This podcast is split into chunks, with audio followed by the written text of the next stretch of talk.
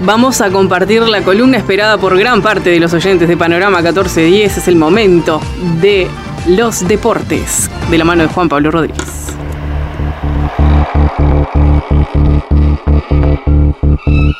Panorama Deportivo.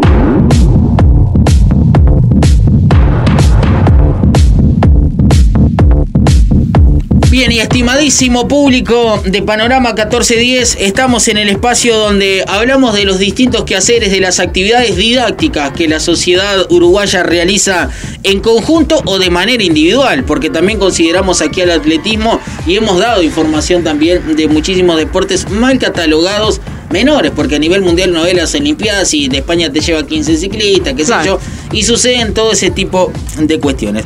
Arrancaremos hablando, Noelia, por la Eurocopa, que nos queda muy lejos en el tema, bueno, eh, cuando pensaban en lo del COVID, ¿no? En, las noticias internacionales, en las recomendaciones de la Organización Mundial de la Salud, decía, pero yo ayer vi Inglaterra, Dinamarca y estaba llena la tribuna. De hecho, me manda un mensaje Ramón Villa, quien está aquí en, la perilla, manda, viste que hay 60.000 personas en Wembley, le mando Ramón, sí. Este, y, y claro, quedé atónito.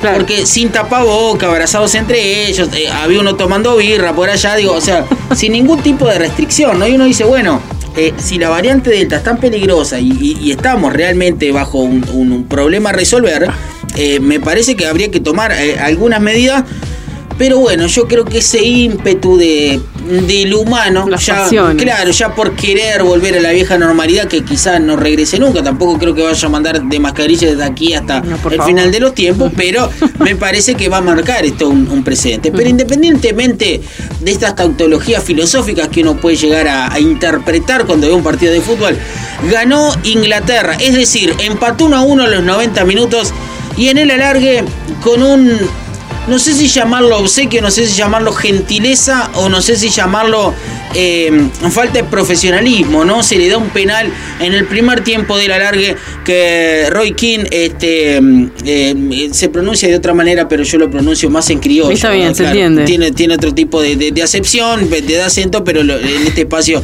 lo nominamos así. Eh, y bueno, ante la tajada de, de Michael, pudo definir y tocar de pierna derecha. Para mí no fue penal. hay ya muchísimos memes, ¿no? Que se conocen en las distintas redes sociales. La reina Isabel, por ejemplo, manejando el bar del partido, ¿no? Ante el, piscinazo de Sterling, el jugador del Manchester City, que se tiró. Eh, es raro, ¿no? Porque con el bar uno dice, eh, para, pero si lo pueden ver. Lo pueden ver y no, no hay un cierto contacto. Y en caso que existe un contacto, no es un contacto como para cobrar falta, porque el contacto existe en muchas fases del fútbol. Esto cabe la pena destacarlo. El fútbol es un deporte de contacto y no todos los contactos son infracción. Uno dice, pero tiene la gran posibilidad de verlo. A ver, hay una realidad. Eh, no hay que olvidarse que en el fútbol mundial las únicas dos organizaciones de fútbol en el mundo que tienen y se sientan en la mesa de la FIFA, de la UEFA, de la Comnebol son la Federación Escocesa y la Federación Inglesa de Fútbol.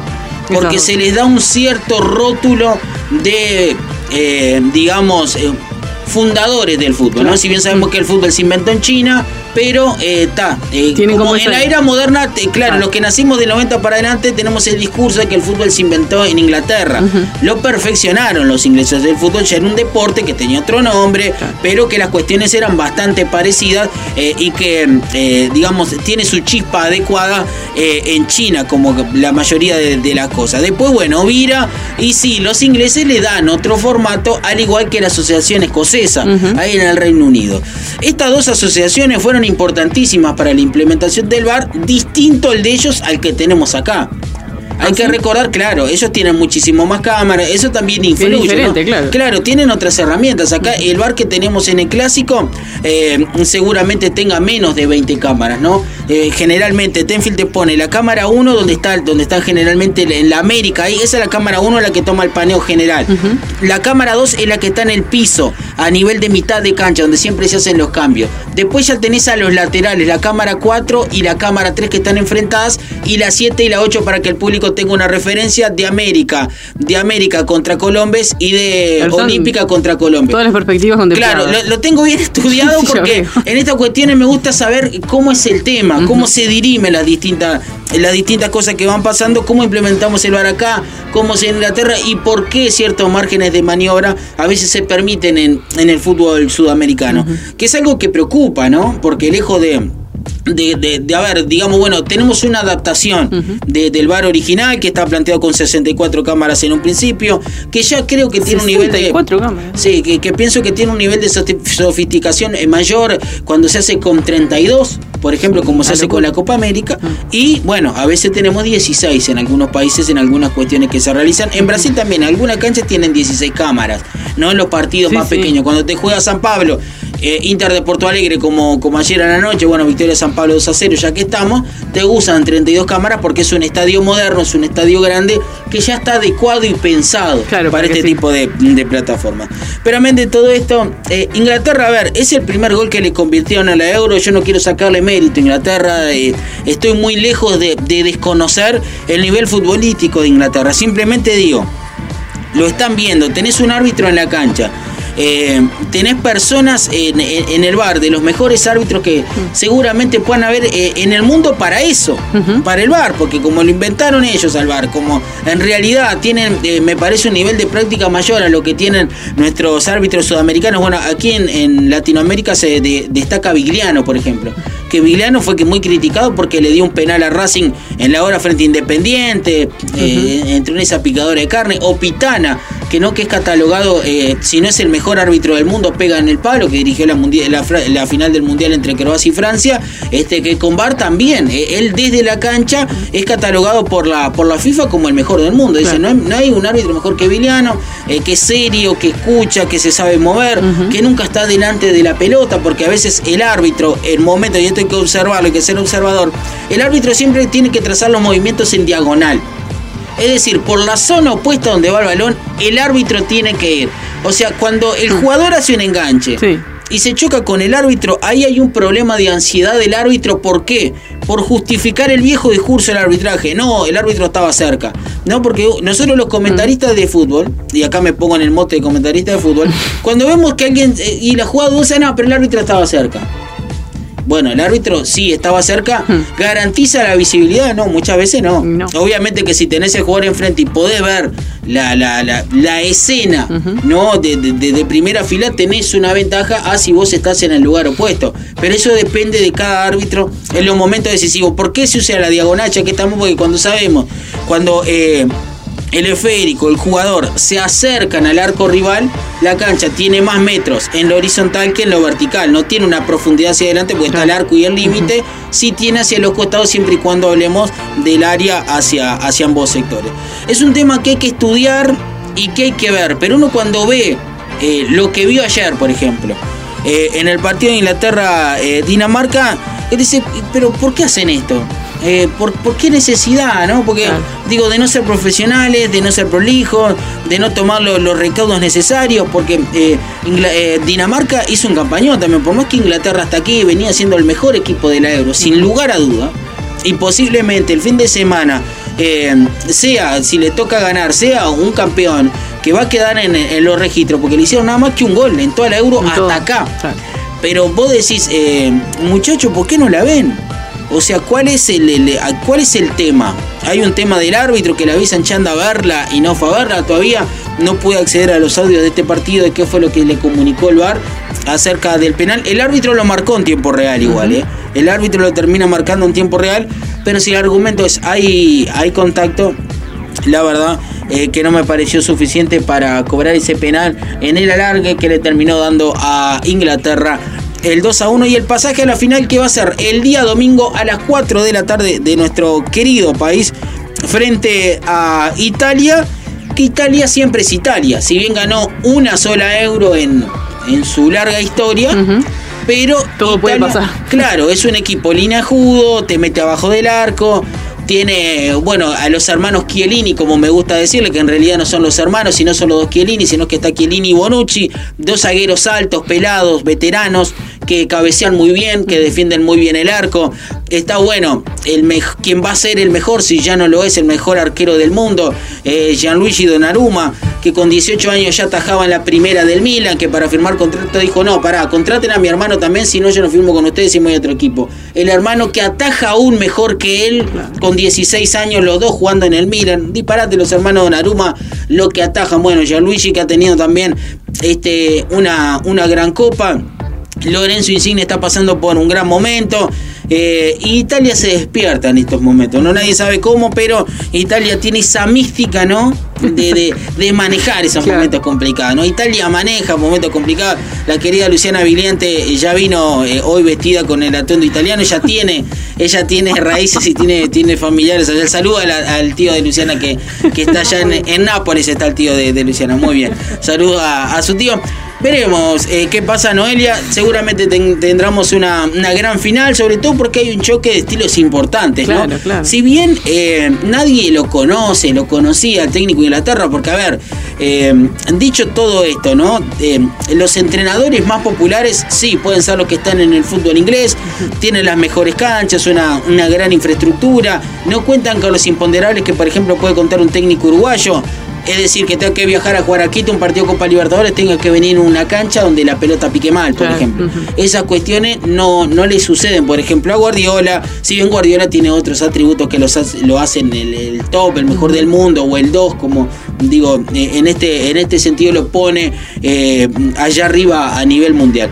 Pero bueno, veremos qué pasa. Eh, yo no me la quiero jugar porque de verdad preferiría que gane Italia por todo lo que vi en esta euro, por, por lo triste que me puso esta situación eh, que terminó perjudicando a Dinamarca y quedó por esa, ¿no? o sea, no, pasa nada porque Dinamarca, porque son poquitos, eh, porque es un pueblo eh, también que tiene buenos comportamientos, los parciales de Dinamarca. Le pasaba esto a Inglaterra y los hooligans estaban quemando media ciudad. ¿no? Aparte de distintos reclamos a la FIFA, es difícil, yo sé que es difícil y también, bueno, está Jenny Infantino, que es italiano, presidente de la FIFA, tampoco no sé si se quiere meter mucho en el asunto.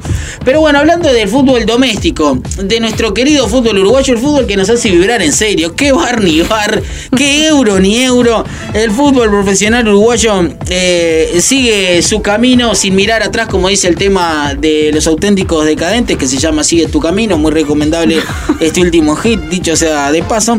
Eh, hubo fútbol en la Divisional B.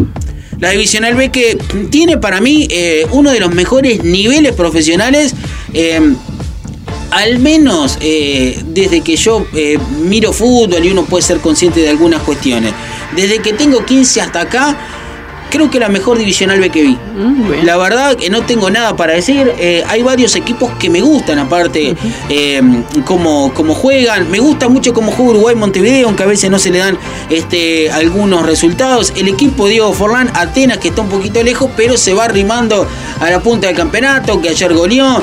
Eh, hay jugadores argentinos, como por ejemplo Franco Elizari, que jugó en San Lorenzo, recorrió el mundo, está en Cerro, está con vigencia. la verdad, el fútbol de la B este año me parece que tiene un gran nivel. No sé, le digo algo, no ella le cuento algo que ya no funciona en Argentina y probablemente no funciona acá en ninguna parte del mundo, pero que me gustaría ver a mí. Es una divisional A del fútbol uruguayo que tenga 30 clubes. Ah. Por ejemplo, que jueguen todos los de la A. Mm. Y jueguen todos los de la B en la A. Ese es su sueño. Eh, me gustaría ver eso. Un campeonato largo, extenso, competitivo. Porque, a ver, eh, yo dudo que jugando en el estadio Charrúa, donde los equipos a la vez se están acostumbrando a que la pelota vaya al ras del piso, a que haya una, cierta predisposición a, jugar el, balón. Y no me quiero pasar de lírico tampoco, ¿no? Digo, a ver, no está mal, se, se, ven roces, es necesario también el tema actitudinal, el tema físico sigue siendo importante. De hecho, bueno, Joaquín Love, el entrenador alemán, se va por eso. Eh, ganó una Copa del Mundo, pero con un estilo al cual al alemán no le gustaba, ¿no? Es lo que nadie dice, ¿no? A Alemania no le gustaba tener jugadores inteligentes en la mitad de la cancha. Alemania quería jugadores físicos, que metieran, que empujaran, ganar a lo Alemania, digamos. Eh, y bueno, eh, si bien ganó una Copa del Mundo y cerró varias bocas ahí, después lo estuvieron esperando y cuando bajó el rating de la televisión, eh, porque bueno, ¿no? los últimos registros marcaban que cada partido de selección alemana lo miraban menos de 2 millones de personas, ¿no? en las distintas señales de cable y eso tiene un impacto comercial en las autoridades del fútbol. Aparte de que Alemania tampoco jugaba bien, no era algo hermoso y tenía jugadores de buen pie que realmente no, no lo ponían en práctica en, en el juego. Pero bueno, volviendo a la Divisional B, en el día de ayer fue 3 a 0 la victoria de Atenas sobre Central, 1 a 1 el empate entre Cerro y Villa Teresa. En el día de hoy jugará Danubio a las 2 de la tarde. Danubio que viene bien, que viene primero en el, en el campeonato, que realmente ha tenido un gran desempeño, ¿no? De, a ver, mantuvo a Leo Ramos, por ejemplo, eh, al, Puma Rodríguez, ¿no? El, gran jugador que, de hecho estuvo en selecciones juveniles de, Uruguay, este, con gran volumen de juego, y ha sumado al, Coco Conde, por ejemplo, que fue campeón uruguayo con, con Danubio, el arquero ex nacional. Eh, se va armando de a poco Danubio como para emprender la, la vuelta este, a, lo que, a lo que puede ser la, la divisional A tan ansiada por los hinchas franjeados. Danubio, lo dicho, enfrentará en, en el día. A ver, se me perdió la fecha, mira vos.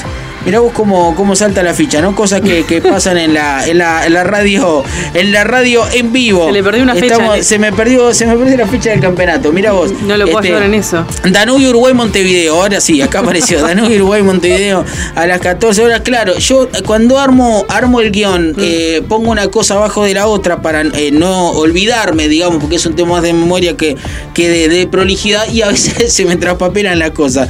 Danubio Uruguay Montevideo, hoy a las 2 de la tarde, 4 y 4 cuarto, Rampla, Albion, Rocha, Juventud de las Piedras, hoy a las seis y media de la tarde, Defensor Sporting Racing 2045. Habrá fútbol por la Divisional B hoy todo el día, ¿eh? Está para sentarse frente al sillón, aquel que por ahí tiene una lesión de meñiscos, que tiene algún resfriado, este, que realmente. también, claro, tiene, una operación a futuro y tiene que quedarse en su casa, ¿eh? El vecino que usted que está ahí en, entre dos luces, tiene fútbol a ver toda la tarde hoy por la Divisional B y por supuesto mañana puede mandar su mensaje de cuál es su partido favorito.